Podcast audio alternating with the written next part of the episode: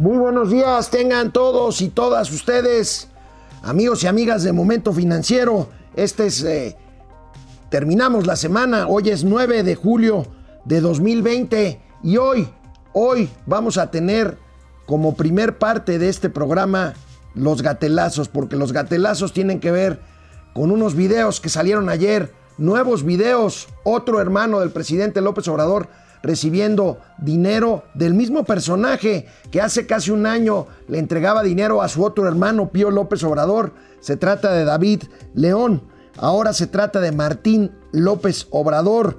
Bueno, pues vamos a tener estos videos y por supuesto, pues los gatelazos al inicio de Momento Financiero porque vaya que están pues que están buenos los gatelazos después de este escándalo que involucra nuevamente a hermanos del presidente Andrés Manuel López Obrador y que presuponen delitos de carácter electoral por financiamiento de campañas indebido. En este caso la campaña de 2015 y eventualmente la propia campaña de 2018 que llevó a la presidencia de la República al actual mandatario mexicano. Empresa investigada por sobornos. Es la principal proveedora de gas de petróleos mexicanos. ¿Será el gas de esta empresa la que se entregue en la nueva entidad Gas Bienestar que ha propuesto el gobierno mexicano para, según esto, abatir, aunque sea artificialmente, los precios del gas LP que se consume en los hogares mexicanos? Vamos a ver, Pemex ahora va también por el mercado de fertilizantes. Vaya, esto es un esto es una cascada de intenciones de Pemex de ocupar pues materialmente todos los mercados energéticos en vez de que se siga propiciando la competencia. No habrá reforma fiscal, dice el presidente Andrés Manuel López Obrador, porque las finanzas públicas están, están sanas. Arturo Herrera está, Arturo Herrera está en Venecia, Italia, participando en el grupo de ministros de finanzas del G20, los países más industrializados del mundo. Y bueno, hablaremos del impuesto global que se está discutiendo ahí en Venecia, el último evento oficial como secretario de Hacienda de Arturo Herrera Gutiérrez. Amigos y amigas, el día de hoy es viernes y los mercados lo saben. Esto es Momento Financiero. El espacio en el que todos podemos hablar. Balanza comercial. Inflación. Evaluación. Tasas de interés. Momento Financiero. El análisis económico más claro. Objetivo y divertido de Internet. Sin tanto choro. Sí. Y como les gusta. Peladito y a la boca. Órale. Vamos, réjete bien. Momento Financiero. Bueno, pues iniciamos este viernes saludando a distancia a Mauricio Lleva a decir Flores Obrador, ¿por qué? A Mauricio Flores Arellano. ¿Qué pasó? Ahora sí que. ¿Cómo estás, Mauricio? Ahora sí que no tengo las rodillas chuecas ni ando pidiendo prestado. Oye, amigo. ¿Eh? ¿Cómo estás? ¿Dónde te encuentras? Entiendo que estás en la Bella Airosa, en Pachuca. Ándale, aquí a la entrada de Pacucha, a la Bella Airosa. Es ahorita una plaza comercial que se llama Explanada. Se construyó en tiempo récord. Aquí se la escala técnica para echar un cafecito porque al rato les voy a mandar unos videos eh, de un lugar hermosísimo e impresionante que se llama La Estanzuela. Hay una estación de montaña que está de peluches y ese sí se hizo con el esfuerzo de empresarios, de gente que le está echando ganas y no que anda pidiendo favores de 150 mil varos este, para quién sabe qué campaña polaca. ¿eh? Pues sí, sí, amigo, esperaremos esas imágenes y las comentaremos el próximo lunes. Las subiremos a nuestras redes sociales. Bueno, pues mi querido Mauricio Flores, casi un año después de que se revelara aquel video en el que aparece David León, que luego fuera el eh, encargado de protección civil del gobierno de Andrés Manuel López Obrador, cercano al entonces gobernador de Chiapas, Manuel Velasco, entregando fajos de dinero a Pío López Obrador, el hermano del presidente. Bueno, pues aquí tenemos las imágenes de hace un año de esta eh, pues grabación que el mismo David León hizo y que no ha explicado por qué lo hizo tampoco en este caso, en donde está entregando ver, pues ¿qué- cientos de qué- qué miles de pesos a Pío López qué mala Obrador. fama amigo. le estás haciendo al pobre David, amigo. ¿Mande? Qué mala fama. Oye, pues a final de cuentas, pues este, pues son las aportaciones del pueblo bueno y sabio. Nada más que había que dejar constancia, pues de que la lana llegaba ahí al, al encargado, ¿no? Oye, amigo, yo te debo una lana, me prestaste una lanita, ¿a poco me grabaste en video? Ah, por supuesto. Oye, si no, ¿cómo iba a quedar claro? O iba a quedar el testimonio de que me tienes que pagar. Digo, somos carnales, pero mira, tienes que ponerte Bueno, la de Puebla. Pues bien, anoche se reveló en el portal Latinus el periodista Carlos Loret de Mola un nuevo video donde se ve a otro hermano del presidente, Martín Jesús López Obrador, le dicen Martinazo, recibiendo 150 mil pesos del mismo personaje. Vamos a ver y vamos a escuchar el audio de este video. Viene.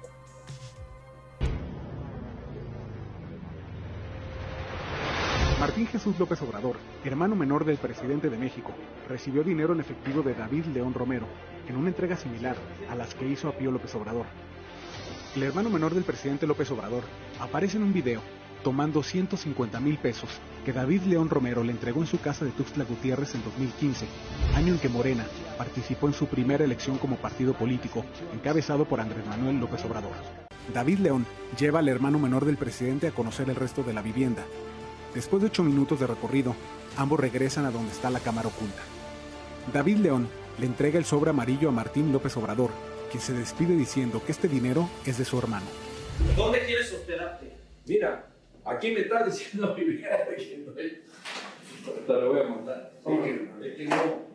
Y es que, y es que no. Comenta más, no puedo hablar. cabrón. Sí, hermano. David León se desempeñó después como director de protección civil en el gabinete del presidente López Obrador. Vaya, Oye, vaya amigo. escándalo, Mauricio Flores.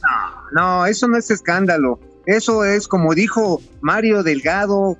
El PRIAN robaba más. Eso Oye. sí eran escándalos.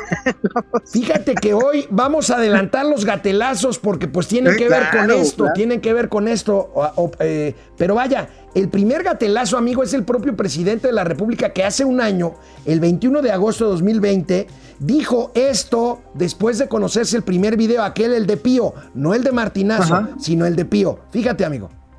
Viene. Yo sabía de estos videos ¿Desde cuándo? desde hace como cinco días o seis, porque me buscó David León, preocupado porque había recibido una llamada donde le advertían que iban a salir estos videos. Y le dije que enfrentara la denuncia y que dijera la verdad.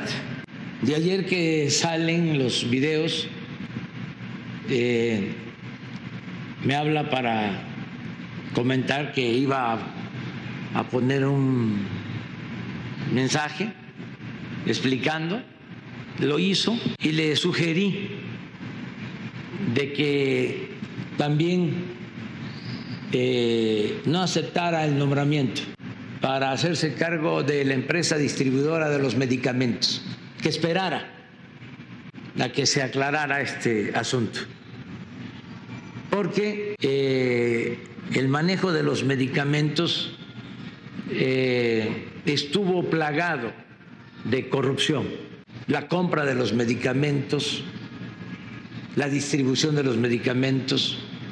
Entonces, con esto, pues no podría él, hasta que no se aclare la situación, hacerse cargo de esa empresa que tiene como propósito que no se roben el dinero de los medicamentos, como sucedió. Que no Oye, se roben el dinero, amigo. De todos formas, David León no llegó a esa empresa de los medicamentos. algo- y algo de muy todas formas sencillo. no hay medicamentos. A ver, esos 150 mil pesos, aguas, ojo, sí se utilizó para medicamentos, se usó para comprar vitacilina, porque la ardidota que se metieron, carnal. Después de un corte, después de un corte, amigo, los gatelazos sobre esto y la respuesta del presidente López Obrador al nuevo video de anoche. Volvemos. Ya estás. Hola Internet, ¿cómo están? Alejandro Méndez desde Querétaro Rock. Día de aportaciones, un millón de bolívares. Ya le quitaron seis ceros al Bolívar de Venezuela, ¿no? Oye, dile que no se han manchado. ¿Cómo que un millón de bolívares? Esos no alcanzan ni para un gancito. Eh, no va a haber, no va a haber gancitos hoy, amigo. Fer O va a haber Rangel. galletas. Ahora Mínimo. sí, buen video de Latinus. Eh, generalmente saca buenos videos, ¿no? Sí, claro. Depredador Mercenario, buenos. Hola, Depre. Ahora que dice el presidente que son negocios entre ellos y nada más él, entonces mis aportaciones, ¿cómo queda? Las tuyas a momento financiero están perfectamente documentadas, grabadas, videograbadas, notariadas en la Biblia de Mauricio Flores Arellano. De Ahí está. Sí, es- esa lana, esa lana no se ha perdido. No la hemos echado en caguamas, pero esa es otra cosa. Leonora Patti Jr., buenos días. José Almazán Mendiola Pepe, buenos días. Timón y Pumba de las finanzas. Listos para el martinazo. Ahí viene el martinazo. Fidel Reyes Morales, Acho. buenos días. Kevin Arnold y Paul Fe- Pfeiffer de las finanzas. Kevin Arnold no era el de los años maravillosos. Sí, Kevin Arnold. ¿no Qué te acuerdas, maravilla Kevin? de serie, ¿no? ¿Te acuerdas, Kevin, amigo? Kevin era el chavito que estaba permanentemente enamorado de su amiga. No, no, y no te, Y y no te enamoraste. ¿Tú cómo se llamaba la chica? Eh, eh, Winnie Cooper. Cooper. Winnie Yo me Cooper, enamoré de sí. ella, ¿eh? Guapísima la escuincla. Bueno, ahora de, de- de grandecita ya está como para Miguelito, ¿eh? Pues este, pues ahora sí que ponte la del Puebla, acá, hermano. Bueno, oye, Miguel Alemán Magnani dice Fidel Reyes con turbulencias y tratando de aterrizar de emergencia. Pues yo creo No, que... ya, ya no aterrizó, eso ya tronó como ejote. Así es, Francisco Guerra, prepárense amigos, siguiendo la tendencia de la 4T que combatió el huachicol y nos quedamos sin gasolina, entraron las medicinas y nos quedamos sin ellas, entonces si entra en el mercado de gas, pues nos quedaremos sin gas. O sea, dice Paco García, amigo, dilo tú porque tú eres el naco. Oye, pues mira, por eso las importaciones de frijol se van a abrir para tener producción local de gas. Obvio. Bueno, vamos a la tele y volvemos aquí con internet. Bueno, amigo, veamos el primer gatelazo que tiene que ver con este nuevo video. Es, es de David León, amigo. Es un Twitter que si no lo estás viendo, te lo leo. Anoche, Ahí ya viene. a medianoche, David León dice, sobre la información difundida el día de hoy, aclaro que los recursos ahí mencionados fueron a título personal, producto de mis ahorros y con motivo de un préstamo. Oh, no, hombre. Oye, pero qué confiancita, se lleva medio, medio manchado, ¿no? Que te graben cuando te están prestando una lana. Digo, yo sí lo he hecho contigo porque hay confianza, pero Oye, amigo, a Pero- ver, pero que te graben, los videos los grabó el propio David León, ambos, y Claro. dicen que hay más. Ah, no. Hay cuando menos, ese es el run run, otros nueve videos con diversas cantidades, producto del culitito trabajo de David León. Oye, Eso el segundo gatelazo, adivina de quién es. ¿De quién? Del ambiscón quién? de Mario Delgado, presidente nacional de Morena. Fíjate nada más, amigo, el tuit, el tuit que publicó ayer y después borró. Dice, es obsceno que quieran manchar al presidente por una donación de, cinco mil, de 150 mil pesos cuando ellos recibieron millones y comprometieron la soberanía del pueblo con grandes empresas y empresarios. Amigo, nosotros robamos, pero poquito, ustedes robaban, Ajá, pero sí. más. Los, eh, los prianistas eran bien atascados, nosotros nada más nos vamos con 150 bolas. Oye, eh, Además es ilegal, ¿eh? Claro que Los es ilegal. donativos arriba de 85 mil pesos es financiamiento electoral ilegal, ¿eh? Entonces, eso es punible en el proceso electoral que haya sido y no se extingue. Es más, es hasta bote. Oye, amigo, este gatelazo, este tuit lo, lo borró, lo bajó. Este ¿Cómo? Mario Delgado le bajó dos ¿Qué no rayitas y subió más tarde otro en donde ya no habla de los 150 mil pesos. Dice, lo obsceno que quie- es obsceno que quieran manchar al presidente cuando ellos recibieron millones y comprometieron a la soberanía del pueblo con grandes empresas y empresarios. Amigo, qué malos son en la 4T. De veras son Oye. malos, malos, malos, pero no de maldad, de maletas. Sí, no, oye, ya me imagino a Chuy diciéndole, córtale, mi chavo, córtale, mi chavo. oye, qué empinadota se dio este Mario Delgado, ahora sí que por andar de este, de este genuflexo, por andar de, de- de- en el, ya sabes, el síndrome de quitarte el frijolito de la, de la, de la muela. Mm, ¿Así? Qué mal. Oye, amigo, ¿te acuerdas de aquel alcalde de San Blas, Lallín, que decía, sí, sí, Ah, robé, claro. pero poquito? Sí, pues qué tantito, bueno, pues qué tanto es tantito. O sea, Oye. finalmente no es un tema de legalidad, es una cuestión de moralidad y de cantidad. Sí, sin duda. Bueno, hoy el presidente de la República hace uso de su derecho de réplica en Palacio Nacional sobre el video nuevo, ahora de Martín López Obrador, Martinazo. ¿Qué dijo?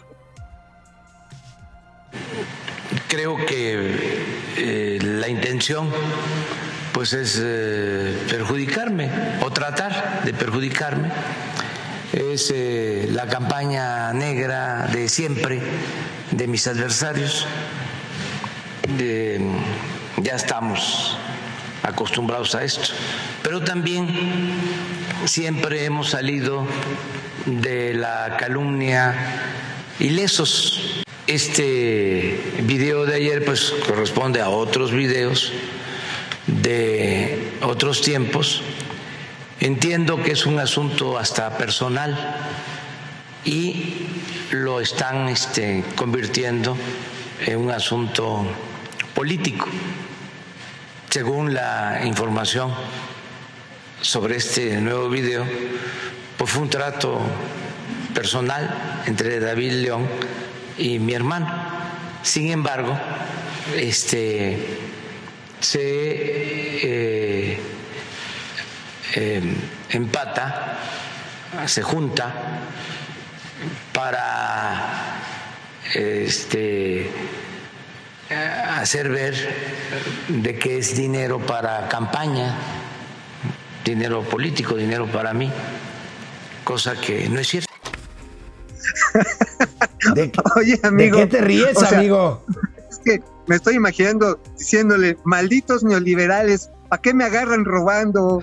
Esos son, ese es el complot que traen contra mí. Me agarraron metiéndole la mano a la canasta de los bolillos. Eso sí está feo. Oye, amigo, el presidente de la República dijo dos cosas más. Dijo, ya, ya no me pertenezco. Yo le diría, presidente, pero pues los actos y los de su familia y sus colaboradores sí le pertenecen, uno. Y dos, también dijo, hace cinco años que no veo al tal Felipe, o ¿cómo, cómo se llama? A Martín, hace cinco años que no lo veo. A Martini, no ve a su hermano hace cinco años.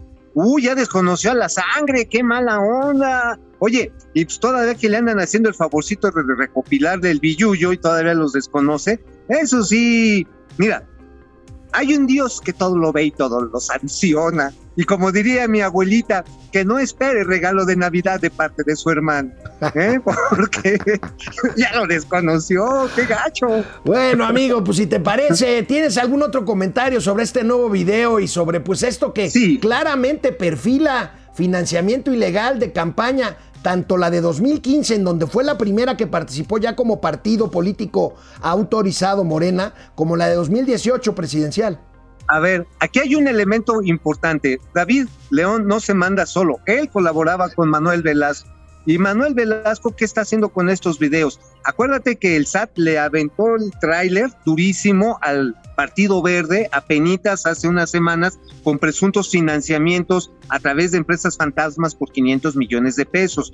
Yo no dudo ni tantito que estas son las garditas que está sacando el Partido Verde para decir, ah, ok, me quieres atropellar el cochecito, ya porque me puse así como rejego en la Cámara de Diputados, pues mira, tómala, ahí te va, y mira que lo traigo todavía con qué darte, papá. Oye, Yo Mauricio, pero el Partido Verde está con López Obrador y él no es capaz de No, cambiar sus lealtades No. y aparecer votando cosas ahora con el PRI, con el PAN. Eso no es posible que pase. No, eso nada más en Suecia, pero el Partido Verde, el Partido Verde realmente lo suyo, lo suyo son los verdes, los dolarucos. Los dolarucos. Ellos, sus únicos intereses son con ellos mismos, no nos hagamos para. Así es, amigo. Bueno, pues pasemos al tema del gas, amigo. La nota principal de reforma de hoy me llamó la atención porque fíjate que el principal proveedor de Pemex, de, de gas eh, con Pemex, el principal productor de gas ahorita que se va a crear la nueva empresa esta para distribuir y vender gas LP en las ciudades de la República, pues es una empresa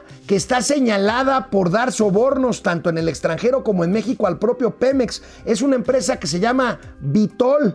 Dice, depende 4T en gas de firma corruptora y tenemos aquí, amigo, te lo comento para que me des tu comentario, pues las Así es. irregularidades. Vitol admitió haber pagado sobornos a funcionarios de Pemex entre 2015 y 2020. También fue sancionada en Estados Unidos por pagar sobornos a funcionarios de Petrobras en Brasil y Petro, Petroecuador, pues en Ecuador precisamente. En México el SAT, el SAT suspendió del padrón de importadores de hidrocarburos a esta empresa Vitol y en 2018 perdió una licitación para surtir de etanol dos años a la planta de pajaritos en Veracruz de Pemex. Vaya, vaya empresa, vaya caso el de Vitol, amigo, ¿qué opinas? Mira, a ver, Vitol, esta información fue primero transmitida por Bloomberg a través del financiero la semana pasada. La nota de reforma hace una liga muy interesante sobre el suministro que le daba Pemex. Ahora, aquí hay un nombre que está escondido.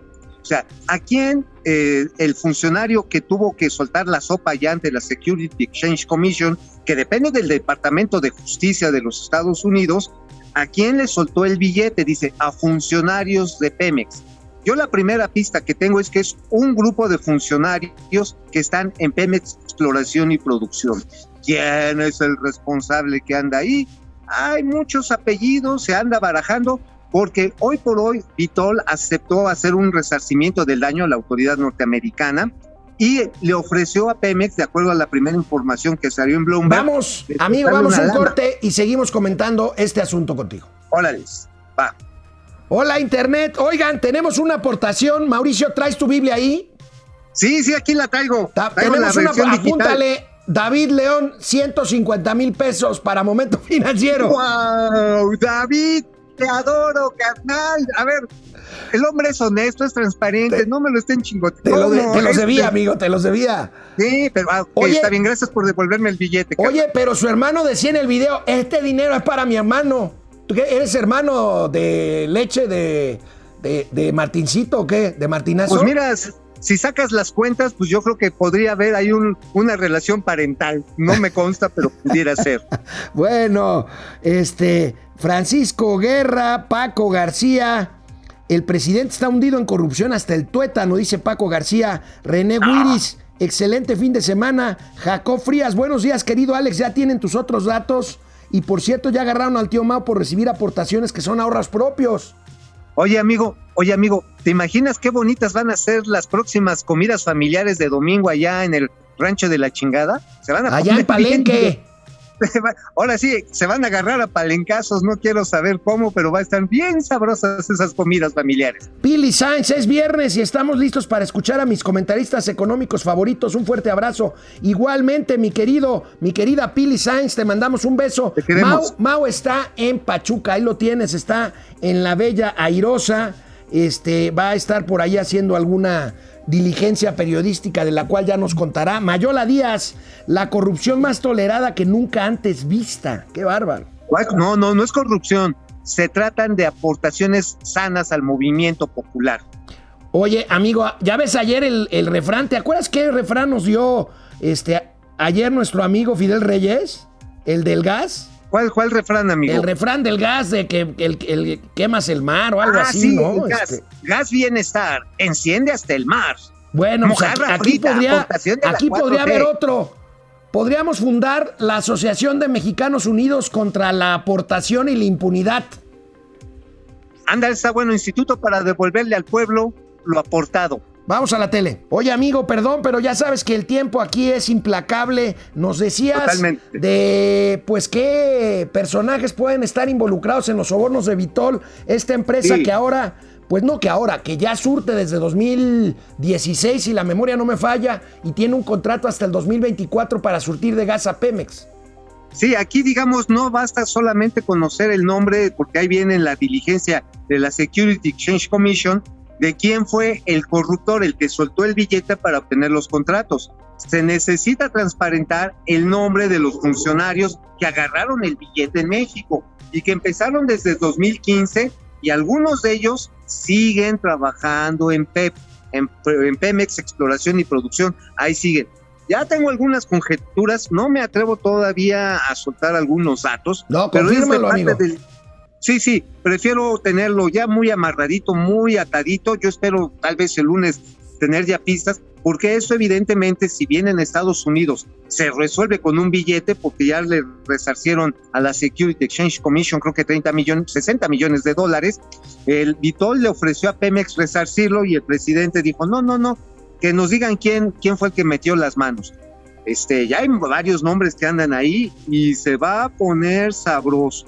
Oye, Este, amigo, obviamente. y, y Pemex. Pemex anda girito, girito, girito, porque pues una nota de nuestro amigo Noé Cruz Serrano en el Universal indica que ahora Pemex va por el mercado de fertilizantes. Ya, o sea, ya la 4T, que si las medicinas, que si el gas, que si la gasolina ahora, dice Noé Cruz Serrano del Universal, que va Pemex por el mercado de fertilizantes, según esta nota que tenemos aquí en pantalla. Ahí tenemos la Gobierno nota. ahora va por el mercado de fertilizantes, amigo. Y bueno, pues ya con esto, si vemos este recuadro que también nos regala el periódico El Universal, pues ya con esto, amigo, el Banco del Ajá. Bienestar, CFE, Internet para Todos, proyecto de red de gasolinerías, creación de una empresa para medicamentos, Mira, Shell amigo, y gas bienestar, amigo. Mira, si han tenido, el, si tienen en el gas el éxito que han tenido en el Banco del Bienestar, no me preocuparía en absoluto. ¿Sabes cuántas sucursales van abiertas del Banco del Bienestar? De las nuevas. Yo 30. recuerdo que eran 12 mil nuevas las que tenían que abrirse. Y van 30 y no tienen internet. Entonces, este, pues si con esa eficacia se van a echar la- el gas del bienestar, pues también que hagan la, la ayuda del bienestar. Es más, voy a mandar unas fotos del mezcal del bienestar al rato, o sea, ya de a tiro. Pero sabes qué, no me, no me parece mala idea lo de los fertilizantes, porque también fue un proyecto de Enrique Peña, bebé. ¿Por qué crees que se compró agronitrogenados? Pues sí, pero vaya escándalo que derivó esa planta, amigo. Bueno, ya según se lo va a quedar Pemex y van a producir. Ahora, la cosa es que realmente produzcan, porque para eso se requiere el gas, en parte que les vendía Vitol. Entonces, si no tienes gas, pues no puedes hacer, no puedes hacer la, Bueno, la, la, bueno, la amigo. para el fertilizante, carnal. Bueno, pues ahí está Pemex, Pemex y el gobierno de la 4T, giritos, tratando de, pues, ser otra vez Bueno. monopolio estatal de muchas cosas. Mira, yo, yo- yo ni me preocuparía. A ver, ¿para qué echen a andar la planta ya de pajaritos? Ya agarraste la onda de por dónde queda ya, ¿no? Pajaritos. Bueno, ahí en esa parte necesitan conectar el complejo de, este, de Minatitlán con, con agronitrogenados, pero no tienen gas. Es más, acuérdate que llegaron a un acuerdo para seguirle vendiendo a un precio este, estándar de mercado a los de Braskem y Desa. ¿Te acuerdas? Entonces, de la planta de entonces, pues, Tileno 21. Entonces, pues no va a ser, o sea, por más que se pongan a trinar los pajaritos, no es así como, como meter un popote y sacar petróleo, es un poquito más complicado. Bueno, amigo, el presidente de la República presumió nuevamente finanzas públicas sanas y dijo que no será necesaria una reforma fiscal que se presente este año para pues la ley de ingresos del año que entra. Vamos a ver qué, qué dijo el Wow. presidente. pues ya tenemos ingresos, no es neces- necesario aumentar impuestos. De una vez este, lo adelanto, no va a haber reforma fiscal, porque cuando se habla de reforma fiscal, ¿qué es lo que se entiende? Aumentos de impuestos. ¿Cómo ves, amigo? Hola. Yo creo que sí es necesaria una reforma fiscal porque se les están acabando los puerquitos. Pero a ver, a ver, de esas reformas fiscales se tienen que echar a andar al principio del sexenio. No, si las echas a la mitad del sexenio, valen cake. Y mira, este, a ver si no nos dan una sorpresita por ahí, porque la idea que traían, entre otras, era quitar estímulos fiscales a la industria automotriz. Ya ves que lo platicamos ayer. Ajá. Y también traían el proyecto de eliminar la tasa cero de IVA para alimentos y bebidas y posiblemente también de medicamentos para hacer una tasa uniforme de IVA eh, a través de lo que le llaman la- el régimen de, de IVA exento. Esto, en otras palabras, significaba agregarle IVA a todos los alimentos frescos, que en el fondo no es una mala idea, pero el problema está en que si lo metes en un momento de recesión como en el que estamos, pues el único ganón va a ser el gobierno, no ganan ni los consumidores ni las empresas. Entonces, se me hace que ahí, como dirían, oye, aquí, aquí hay un coche pedorro que está haciendo un escándalo, así como los anuncios de la 4T. Este, pero, eh, perdón, eh, perdón, público querido, pero sí, un coche de esos así arreglados, horribles, bien macuarrote. Entonces, ay, como anuncio de la 4T, más ruido No, que, que- amigo. No, no, no, amigo. Salud. Yo qué culpa tengo. Bueno, sin embargo, sin embargo, amigo, la CEPAL, la Comisión Económica para América Latina, alerta sobre el bajo nivel de recaudación que hay en los países latinoamericanos. Si vemos este cuadro, amigo, la CEPAL dice claramente lo que ya hemos comentado aquí en Momento Financiero. Fíjate, economías emergentes que no, que, con excepción de las latinoamericanas, eh, tienen una inversión eh, como porcentaje del PIB del 32.9%. México tiene 19.4% y el resto de América Latina y el Caribe 17.6%. O sea, esto Claro. tiene que ver pues, con las recomendaciones que hemos recibido de hacer reformas fiscales, pero ya empezó a llegar en los documentos del presupuesto de egresos y de la ley de ingresos al, al Congreso mexicano. Dicen simplemente que será austero y eficaz, pero no hablan de esta reforma fiscal, que bueno, pues yo te creo a ti, tú ya tienes un par de semanas previendo que sí haya ajustes de una miscelánea fiscal. Así es, de hecho, lo que van a apretar mucho las tuercas son, por ejemplo, los términos en los que se aplica el impuesto sobre la renta en una serie de transacciones y también del IVA, eh, por ejemplo, en lo que se utiliza como capital de trabajo con las empresas, de tal manera que lo quieren achicar para que inmediatamente como factures los reportes, pero te quedas sin el capital de trabajo que de una u otra manera el IVA servía para cascarear. De esta manera, pues lo que tenemos de entrada es que esa inversión todavía va a ser más pequeña. Repito, quien ganan en estos términos son los gobiernos, no los ciudadanos, no las empresas. Y si además el recurso que se obtiene sirve para andar regalando, amigo, para andar regalando y quedar bien con el pueblo, bueno, y con los ninis y los abuelitos, en vez de hacer las infraestructuras que se requiere, pues, pues es dinero que se quema, que se va a gasto vacío. Bueno, pues vamos a ver, vamos a ver cómo funciona. Vamos a ver cómo funciona. Por lo pronto, por lo pronto vamos a un corte y de regreso del corte seguimos con los mugidos del señor Mauricio Flores Arellano desde Pachuca, Hidalgo, canal 76 de Easy, de lunes a viernes, 10 de la mañana, canal 168 de Total Play, momento financiero, economía, negocios y finanzas para que todo el mundo Hasta los pedorros entiendan.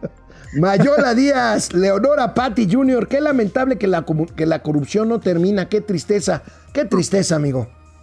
Eso es cierto. Es una lástima que parece algo ya este, encarnado en nuestro ser nacional, lo cual es muy miserable. Jacob Frías, solo deja que tus otros datos, digo, igual son los datos de sus instituciones, pero ya ves, hay golpes blandos. Servando González Muñoz desde Morelia, querido, querido Servando, salúdame por favor a Coca allá en Morelia. Dulce Ojeda Castro, buenos días a tan buen programa financiero, cuídense mucho, saludos. Víctor Manuel Sapien Piceno desde Pénjamo, desde Pénjamo, Pénjamo. Guanajuato, donde no hay pastes de frijol, amigo. No, no, hay, pero allá acuérdate que hay enchiladas mineras y son bien buenas para la memoria, ¿eh? Alejandra Hernández, me gustaría ser hermana de López Obrador. No tiene hermanas, mujeres, ¿verdad? Son puros hombres. Sí, pero a mí me encantaría ser más bien primo. Sí.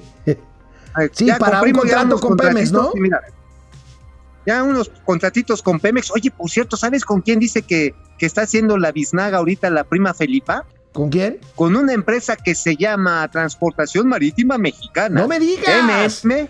¿A Sí, que a través de ahí están haciendo la biznaga, reciben ellos los contratos de transporte y se ponen la del Puebla con la prima. Aquella naviera que fue de Pepe Serrano. Serrano, de Pepe Serrano, y hoy tiene participación de fondos de inversión, pero mira, eh, ese es el run run que anda en la industria de extracción de crudo. Raimundo Velázquez Hidalgo, buenos días financieros. Salud. Inés Godínez, buen día Pedro Mago Septién y Jorge Sonia Alarcón de las finanzas. Ay, Este qué está muy bonito. bonito. Este Está muy bonito. Este está muy bonito. Ramón Piña, buen día, felicidades por su programa y buen fin de semana, gracias. Gaby Guzmán, qué guapo se ven hoy. Ay, Ah, oye, Gaby, ¿lo dices, lo dices antes o después del purrum de Mauricio? oye, sí, casi se me rompe el pantalón, que hermano. Perdón, tenía mucho tiempo de no verlos por mis problemas de salud. Gaby, ojalá estés ya muy bien recuperada cúrate, cúrate, y plena. favor. Vamos a la tele y regresamos. Todavía nos queda un corte aquí en internet. Amigo, el secretario de Hacienda y Crédito Público cumple su última misión internacional en el cargo de ministro de Finanzas mexicano. Está en Venecia, tan linda Venecia, la ciudad de los canales, para participar en la reunión de ministros de finanzas del G20. Vamos a ver qué mensaje nos manda desde allá Arturo Herrera. Buenas tardes, me encuentro en Venecia para la reunión del G20. Esta es la reunión de ministros de Hacienda y gobernadores de los bancos centrales. El G20 nació de hecho hace más o menos ah, veintitantos años, 23 años, y fue un foro que tenía como idea tratar de dar una respuesta coordinada ante las posibles crisis de carácter mundial. En esa época habían pasado la crisis de México de 1995, la crisis de los países asiáticos y la crisis de finanzas en, Rusia.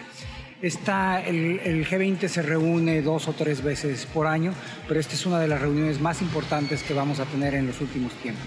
Hay una serie de decisiones muy importantes que creemos a las cuales vamos a llegar en los próximos días. La primera de ellas tiene que ver con el llegar a un acuerdo para los impuestos mínimos globales, con la idea de que aquellas empresas multinacionales que hoy están evadiendo el pago de impuestos a llevárselos a países con una baja tributación no lo van a poder hacer. Hay otro acuerdo que está en ciernes también que esperamos llegar, que tiene que ver con cómo es la forma apropiada de grabar a las, a las empresas digitales. Otro de los temas muy importantes que vamos a, tocar es el tema de la recuperación económica y como todos lo sabemos y como pasa en México está ligada en gran medida al, proceso de vacunación. Si bien en nuestro país y en algunos otros países va muy bien, lo que está, hemos encontrado es que en el mundo hay, una, hay un desarrollo asimétrico de eso, son fundamentalmente en el África subsahariana con muy, muy, muy pocas, con muy pocas vacunas. Hay un tercer punto que vamos a tratar y que aun cuando no es tan importante para México es importante para otros. Los países tienen una especie de reservas dentro del Fondo Monetario Internacional que se llama los derechos especiales de giro para atender posibles problemas de balanza de pagos. Como yo decía, nosotros no los necesitamos, pero lo que es importante es que en una crisis como esta, países que sí los necesitan puedan acceder a ellos. Entonces está esperando que el sábado lleguemos a un acuerdo sobre ello que le permitirá a países de bajos ingresos y a algunos países de ingresos medios obtener un financiamiento en estos momentos cuando lo más necesitan. Y si bien esa es la agenda formal de las reuniones del G20, tan importantes como ellas son las agendas bilaterales, es la posibilidad de estas reuniones se vuelven un pretexto para tener reuniones eh, específicas.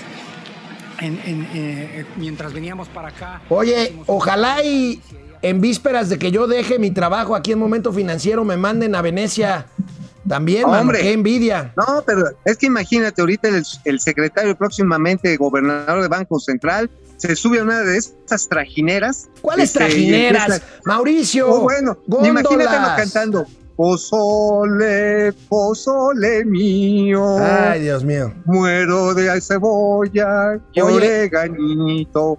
Oye, en amigo, una en una barcarola. Fíjate que uno de los temas que se están abordando en el G20 es el tema de este impuesto global a empresas grandes, sobre todo las empresas digitales. Fíjate que la plataforma especializada Safe Shopping, safeshopping.news está advirtiendo, y creo que tiene razón, de que este impuesto, si no se aplica bien direccionado, pues a las empresas, primero, que tienen su domicilio en otro país, que no sea México, o segundo, que sean las más grandes, porque aquí en México hay muchas pequeñas empresas digitales que podrían verse seriamente afectadas si este impuesto se aplica a rajatabla, como parece ser que pretenden hacer. Sí, el riesgo ahí es, a final de cuentas, que se genere todavía un esquema adicional de arbitraje. Es decir, en México no habría tanto problema porque pues de una u otra manera ya se le aplica, ya es de ley que todas las plataformas de comercio electrónico, no recuerdo bien la tasa, pero va de entre el 2 y el 5% de acuerdo al monto que vayan facturando. Hoy, por ejemplo, el Uber, el Didi, este, no sé, Mercado Libre ya pagan una tarifa, que usualmente quien cubre eso es el proveedor del producto o servicio que a su vez se lo carga el consumidor. Ahora, si de ese 5% tú quieres poner al 15%, entonces lo que sucede es que, por ejemplo, las dark kitchen, ¿no? Las cocinas oscuras que se hicieron tan populares durante la pandemia, pues igual y al rato sus precios son inalcanzables para el común del mercado y van a reventar las pequeñas empresas que hoy tienen esta posibilidad de comercializar a través de Internet. O sea, nuevamente, los gobiernos del mundo no están viendo quién se las hizo, están viendo quién se las paga. Y a ver, ya gasté mucho lana en hospitales y todo y cosas contra el COVID. Ahora sí, cáiganse. Y están rascándole por todos lados, pero a ver si no matan a la gallina de los huevos de oro, ¿eh? Mira, aquí otro pedorro. mira, mira, escúchalo, escúchenlo. No, no, no, qué horror. Bueno, oye, No, no, amigo, fíjate que la firma automotriz Volkswagen de México está llamando a revisión a 24 mil vehículos por fallas en las bolsas de aire del copiloto. Vamos a ver a qué vehículo se refiere para que la gente que nos esté oyendo pues pueda llevar sus vehículos a revisar a la agencia. Estamos hablando de una alerta, amigo, por fallas en la bolsa de aire del copiloto de algunos modelos Sport Van, CrossFox y Gol del año 2006 al año 2010. Son 24 Uy, mira, mil y, el, vehículos. y el CrossFox, qué bonito auto es, ¿eh? qué, qué bonita figura. La Sport, Van, pues es más mamá van, definitivamente. El Gol, que es uno de estos autos de bajo eh, perfil, pero que, bueno, es un coche austero, muy austero el Gol. Pero, oye, sin bolsas de aire, híjoles, es bien peligroso. O sea, una bolsa de aire que se dispara mal, te mata, te ahoga. Y si te pones, este, si, si te la ponen en los ojos, pues pareces que estás desvelado. Entonces, señores, todos los que tengan ese tipo de autos, no escatimen tiempo, vayan, lleven a la agencia sus vehículos a que lo chequen, no vaya a ser la del diablo, ¿eh? Mi querido amigo, si quieres hablar de bolsas de aire, para bolsas de aire, la que interrumpió tu transmisión hace, tre- hace unos minutos. Ahí, Ay, sí. Es que, ¿sabes qué? Pues sí, los, los pastes de frijol hacen, hacen algunos estragos aquí entre mis paisanos de acá de Pacucha, la hermosa, bella Irosa. Oye, amigo, Eh, pero, ¿te acuerdas? ¿Te acuerdas de CETES Directo? Esta herramienta muy amable para ahorradores de todo tipo que quieran invertir precisamente en CETES. Es una plataforma pues muy socorrida. Eh, por ejemplo, yo, yo puedo decir que mi hija eh, ahorra su, su dinero ahí en CETES Directo, una plataforma muy simple, muy sencilla, muy amigable. Pero ¿qué crees, amigo? Se cayó la página ¿Cómo? de CETES Directo, una falla. La administra Nacional Financiera, NAFIN, que parece que pues va a seguir hasta el lunes, por lo menos todo el fin de semana caído. Esta es otra señal, amigo. Ya van varias. No. Bueno, no es una señal, más bien es otro descuido. A ver, ¿por qué se cae una plataforma? Digo, no todo mundo le mete lana a CETES directo. Qué bueno que tu hija, también mi, hija Mónica, que por cierto le mando un besote. Al rato me la voy a encontrar por acá en la Bella Irosa. Este, también tiene su dinerito ahí, mete dinerito ahí.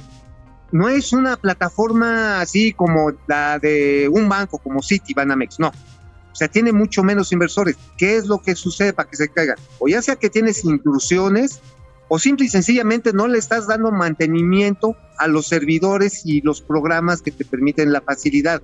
Entonces, ¿eso qué refleja? Que no se le está metiendo dinero ni el tratamiento técnico adecuado a esa plataforma, lo cual pues ya, ya, es, ya es común en la cuarta transformación, ¿no? Hace algunos años a mí me tocó participar en el esfuerzo de diseñar eh, desde el punto de vista de comunicación. eh, participé con el grupo técnico de CETES Directo. ¿Sabes quién estaba a cargo y lo hizo muy bien? Alejandro. Díaz de León, el actual Ay, sí, gobernador del Banco de México. Tienes toda la razón, pero mira, pues muy 4T diría Carlos Doré de Mola, pues ahora sí que pues es hacerlo con las pezuñitas.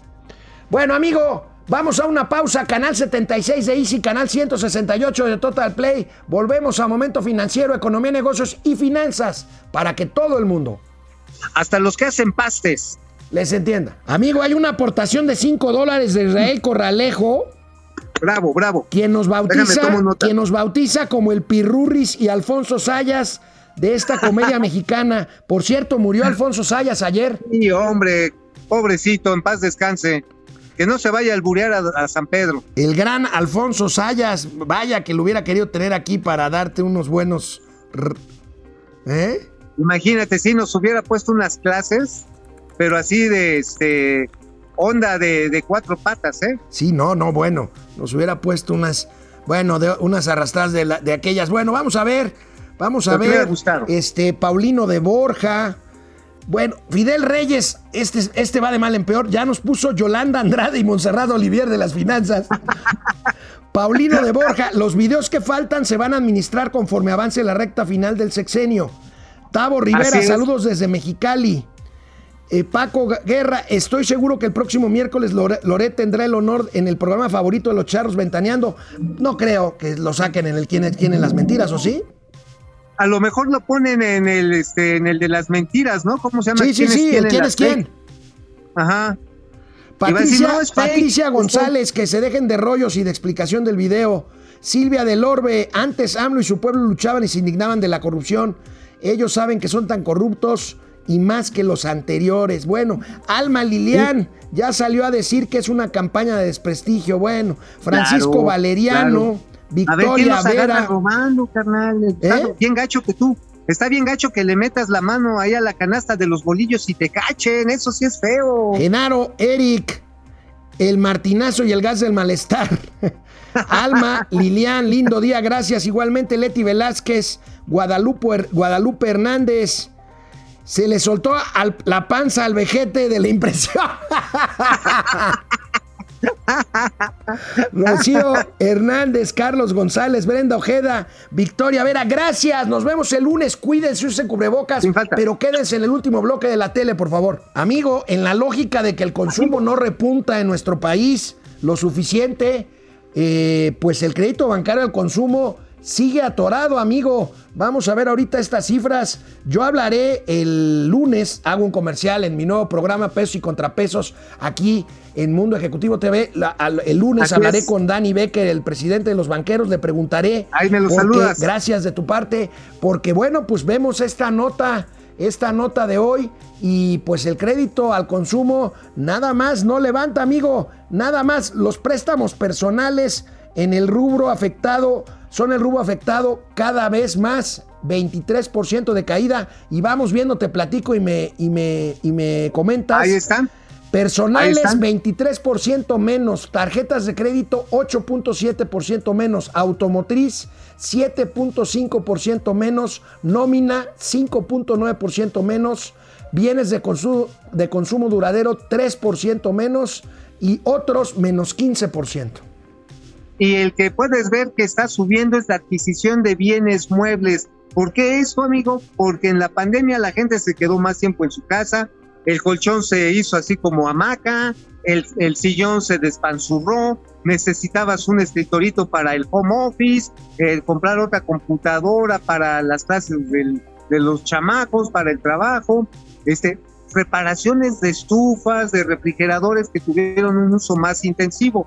Pero mira, a final de cuentas, ya no le metiste a la tarjeta para ropa porque pues todo el mundo agarramos cuerpo de este así de Alejandro Rodríguez, ¿no? Así como de este cuer- cuerpo así de gotita porque pues, para qué te ponías cuco y guapo, pues ibas a estar en pants todo el día en tu casa. Claro, claro, claro.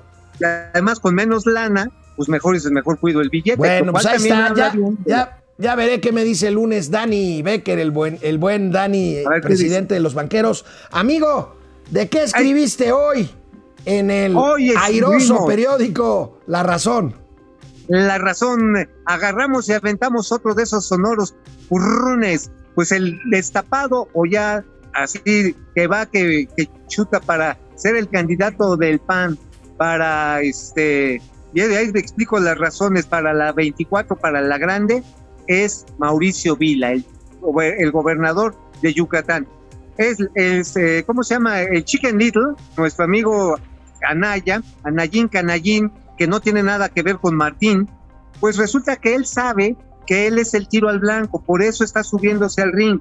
Pero el único con, de los gobernadores de oposición con el cual no se ha metido el presidente López Obrador es Vila. Vila ha llevado una relación muy cordial, muy cooperativa, incluyendo con el tren Maya, con los proyectos de saneamiento de- de- del- acuífero de Yucatán.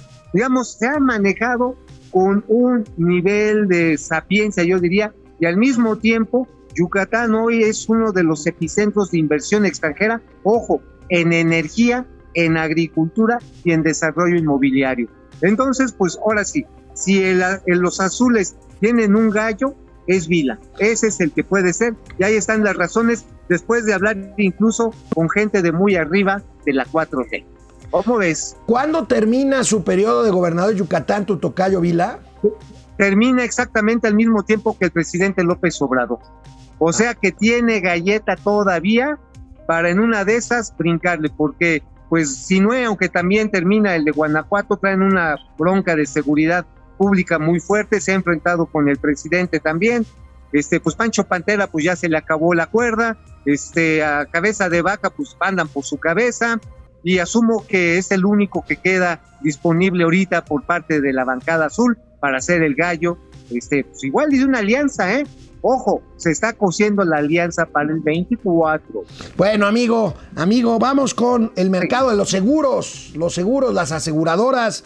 La pandemia, la pandemia hizo caer este mercado de seguros el año pasado. Veremos esta nota, vemos esta nota en pantalla este mercado que además pues, les ha costado una lana por las reclamaciones de COVID, cae 12.6% el negocio asegurador.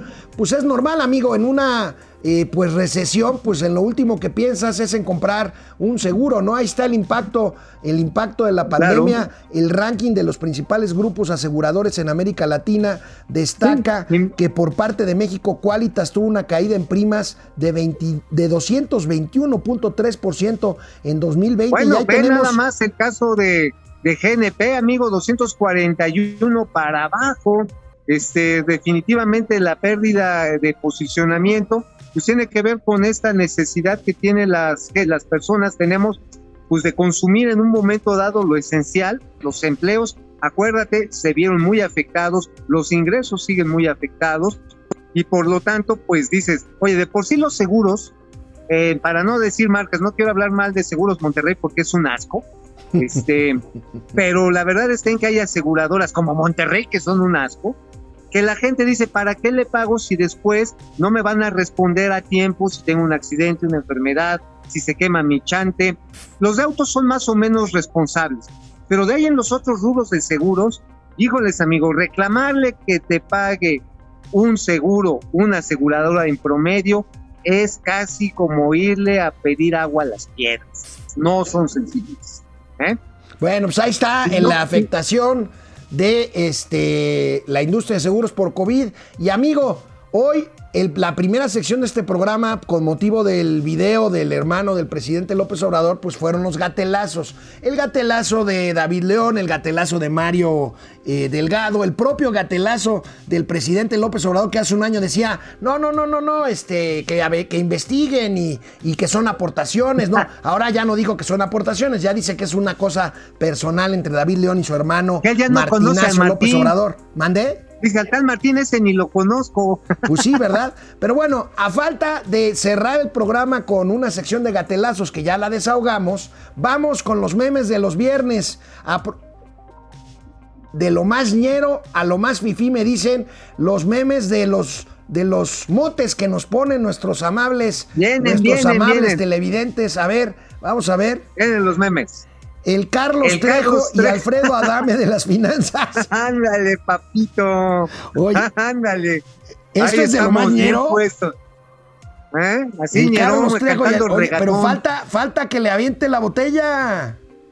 Ah, pues sí. Bueno, pero va a ser de Tonaya. El Tuca, y el Piojo de las finanzas. Las finanzas. Ese está re bien, el Piojo. Oye, no, pero, pero sí, sí que, que me digan el Piojo Herrera sí duele, maestro. Ahora pues sí te pareces al Tuca, ¿eh? El gordo y el flaco de las finanzas. Mira qué bien quedó. Oye, sí, están buenos los tamales, hermano. Mira, la lista es chido. ¿Ah? Es, está, está muy bien. ¿Qué nos falta hacer? Nos hace falta hacer una, una rutina de baile. No, no, no, no, una tabla gimnástica. hay que hacerla, hay que hacerla. Oye, amigo, antes de irnos, ¿qué esperas que salga? más bien, eh, ¿Qué esperas que salga del G20? Y pues todo parece indicar, yo la información que tengo así es, es que el secretario de Hacienda regresa la semana que entra ya a entregar la oficina a, Rogelio Ramírez de la O.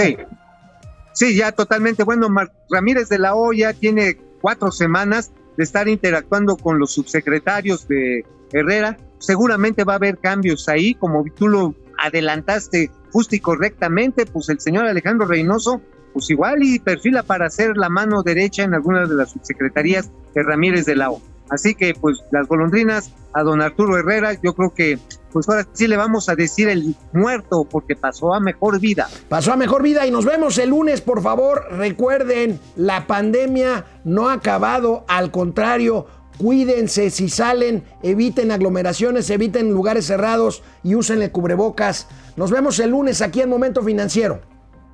Nos vemos.